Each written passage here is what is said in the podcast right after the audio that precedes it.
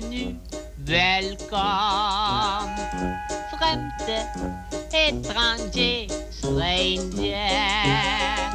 Glücklich zu sehen, just enchanté. Happy to see you, bleibe reste stay. Willkommen, bienvenue, welcome im cabaret, au cabaret, tu cabaret. El cabaret en el que nos damos cita cada tarde, pues bueno, para ponerle un poco de música también a esta, cada tarde de lunes, para ponerle un poco de música también a esta, a esta tarde gris, lluviosa y, y, bueno, hemos dicho que, que un tanto complicada por delante, pero entre tanto, bueno, pues eh, divirtámonos en la medida de lo posible, viendo una película que es Cita en San Luis, donde eh, Vicente Minelli en el año 1944 dirigía una estupenda Judy Garland, Margaret O'Brien, Mary Astor, en fin, un, un reparto de campanillas que se decía en estos casos y que contaba la historia del matrimonio Smith afincado en San Luis, que tiene cuatro hijas preciosas, una de ellas Esther, de 17 años, se va a enamorar de un vecino que acaba de instalarse en la ciudad y sin embargo la familia y especialmente Esther tienen un enorme disgusto cuando su padre les anuncia que deben trasladarse a vivir a Nueva York por motivos de, de trabajo. Estuvo eh, nominada al Oscar en, en varias categorías y profesor, muy buenas tardes. Una gozada, sin lugar a dudas. Eh, José Antonio Pues Molina. Gómez, ¿cómo estás? Muy bien, aquí algo húmedo, eh, pero no en un sentido erótico festivo, sino literalmente porque acabo de cruzar el patio de la facultad y en- se me ha olvidado el paraguas, cosas que... ¿Esta película también se la has puesto a tus sufridos alumnos de historia antigua? Pues eh, esta en concreto no. ¿Ya estás tardando? Pero sí, ya estoy tardando porque, eh, bueno, la verdad es que es una...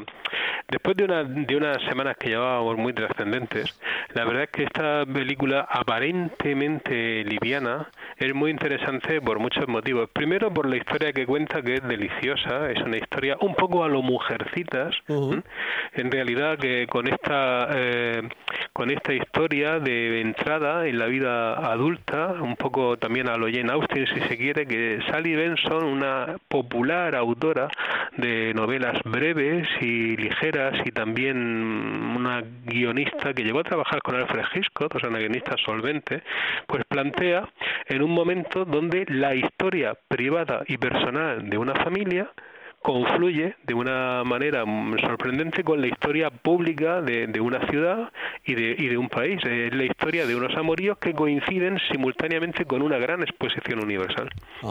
Bueno, pues en estas estamos. Oigamos su tema principal.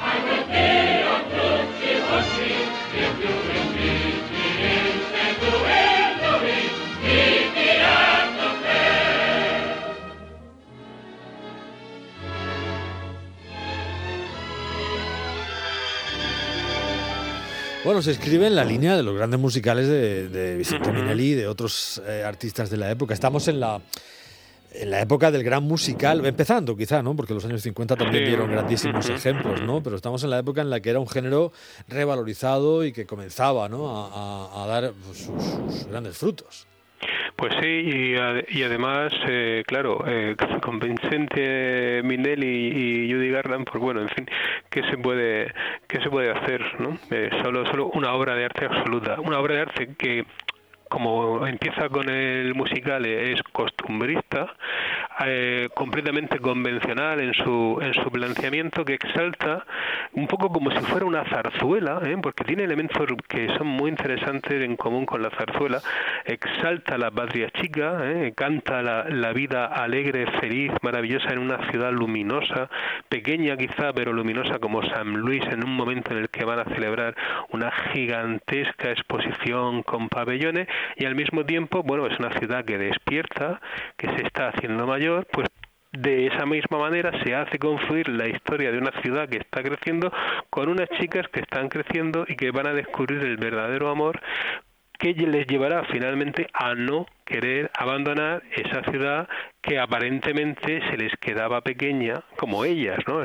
Con lo cual, pues llegamos a esa vinculación, ese recurso tan manido, eh, ahora en este momento no tanto, de vincular la vida privada con la vida pública, la vida de una persona con una nación o con una ciudad en este caso. Que se escapa el tranvía, esta es la canción del trolley, Trolley Song. Clang, clang, went the trolley. Ding, ding, ding went the bell.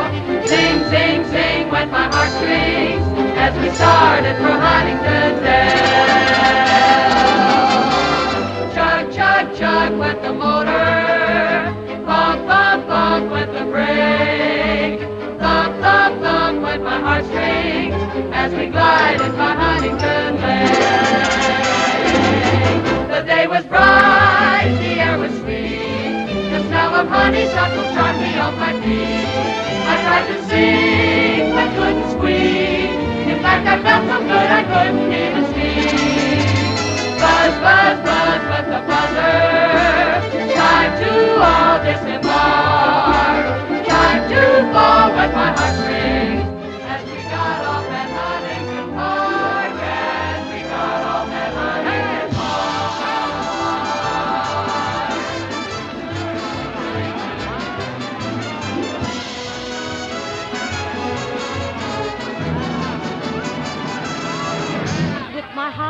High starched collar and my high top shoes and my hair piled high up on my head. I went to lose a jolly hour on the trolley and lost my heart instead. With his light brown derby and his bright green tie, he was quite the handsomest of men.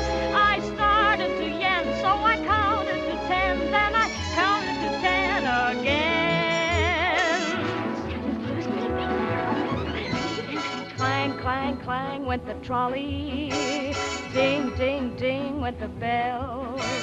Zing, zing, zing went my heartstrings. From the moment I saw him, I fell. Bueno, pues eh, esa es la canción del trolley, que se Sí, escapa el tranvía. A ver, ¿eh?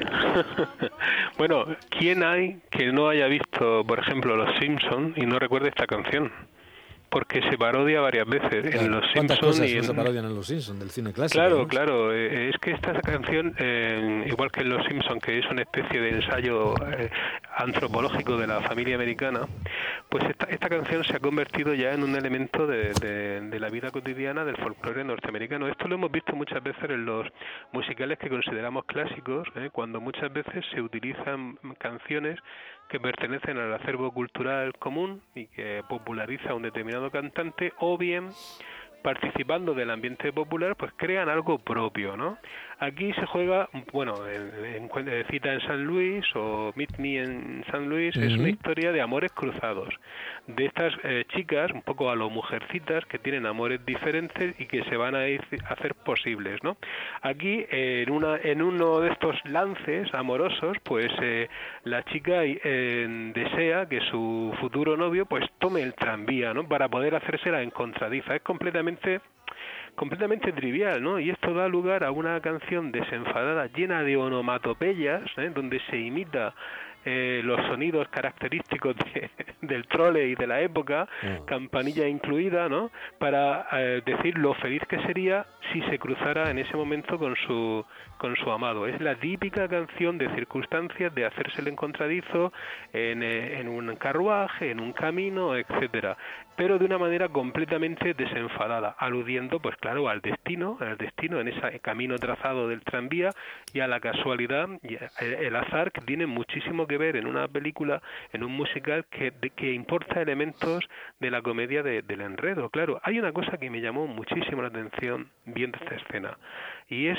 cómo se parece a una escena muy parecida de un tranvía en Doctor Civago.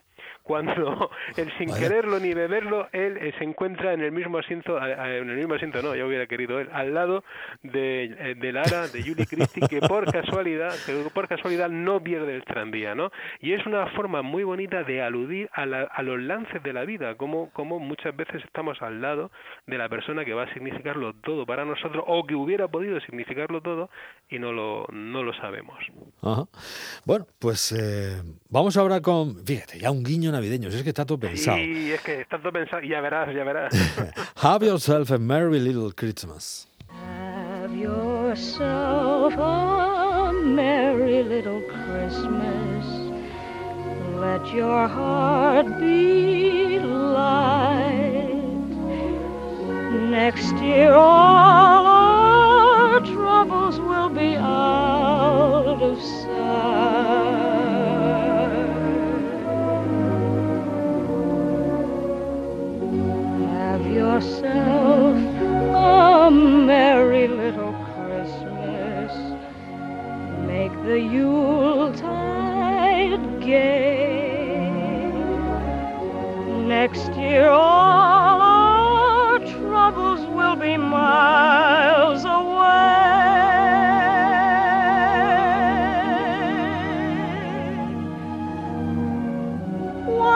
Once again, as in olden days, happy golden days of yore.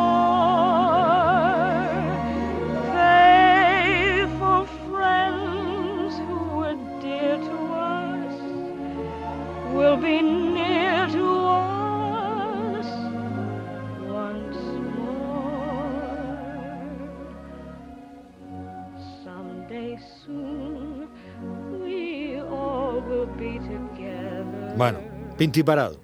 A ver, Sí. cosas. Cosas, bueno, la verdad, qué canción tan bonita. Eso ya con eso, bueno, hay más de tema navideño como no podía ser de otra manera en una película tan, en algunos puntos tan previsible. Pero me he resistido por si dentro de unos días se nos ocurre hacer un homenaje navideño en el cine musical clásico. Bien, esto que estamos escuchando, aparte de ser una canción eh, maravillosa, es profeso para, para la película, también es un punto de, de, de paréntesis y a la vez de inflexión. Es un momento en el que la historia se llega al, al, punto crítico, al aparentemente punto de no retorno con el fracaso. El fracaso en las relaciones amorosas que por unos azares u otros no llegan a cuajar y la inminente, como si fuera el trayecto en tranvía, ¿eh? que se juega con el tema del destino, la, inminente marcha de los padres. ¿Mm? Todo esto, al final, ¿qué es lo que queda? ¿Cuál es el mensaje? La aceptación del propio destino, ¿no? La presencia de la Navidad, la redención, la tranquilidad, el amor entre hermanas, todo esto queda eh, ejemplificado en esta canción, claro, para después luego llegar al giro inesperado, al cambio, al cambio de estación, digámoslo así, con el happy end propio de la época, con la de repente materialización venturosa de las relaciones de amor, cambio en el destino de los padres y final feliz. Lo que parecía un trayecto predeterminado, pues no lo hay y hay un triunfo del amor. Pero en mitad de esto hay un punto en el que se le quiere transmitir, esto es genial, es convencional, pero es que siempre funciona. Es como los cuentos que contamos a los niños. Se le quiere decir al espectador que en la vida no todo sale bien y que nos queda el consuelo, el consuelo de un rito compartido, de una amistad, de una complicidad entre las hermanas y ahí tiene lugar esa canción con una letra maravillosa donde lo único que dice es que no importa lo que pase mientras exista la Navidad o la familia o la amistad, podremos mirar el mundo con cierto consuelo, ¿no? Y es un momento, uno de los momentos más maravillosos de esta película. Vamos a ese final.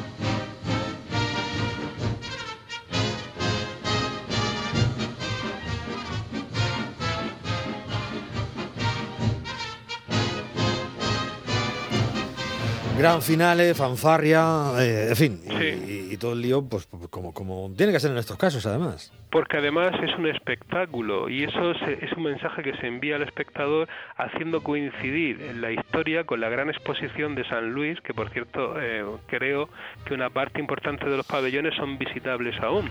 Eh, esto es una forma de, de- de darle al espectador la idea de que está viendo un espectáculo, un espectáculo ligero, algo grandioso, que cuenta una historia de amor dulcificada, porque el amor es, es el tema eterno, pero no siempre se presenta de la manera en que debe. Pensemos en el tranvía del doctor Cibago que anuncia una parada bien distinta de esta otra parada. Se utilizan los mismos elementos, pero de una manera distinta. También la idea del destino, ¿eh? por ejemplo, ese destino terrible que pesa sobre los personajes que podría determinar el fracaso de su vida amorosa, pero esto no va a ser así porque no estamos viendo una tragedia, estamos viendo un espectáculo y dentro del espectáculo la exposición universal. Claro, naturalmente el final ¿eh? tiene que ser de fanfarrias, de alegría, de triunfo de la, de triunfo de la belleza, de la, de la armonía, de, de, de la, de, lo, de lo jovial. ¿Cómo no podía ser de otra forma? Insistimos. Es que estamos casi en Navidad. Claro, cita en San Luis, viva la felicidad.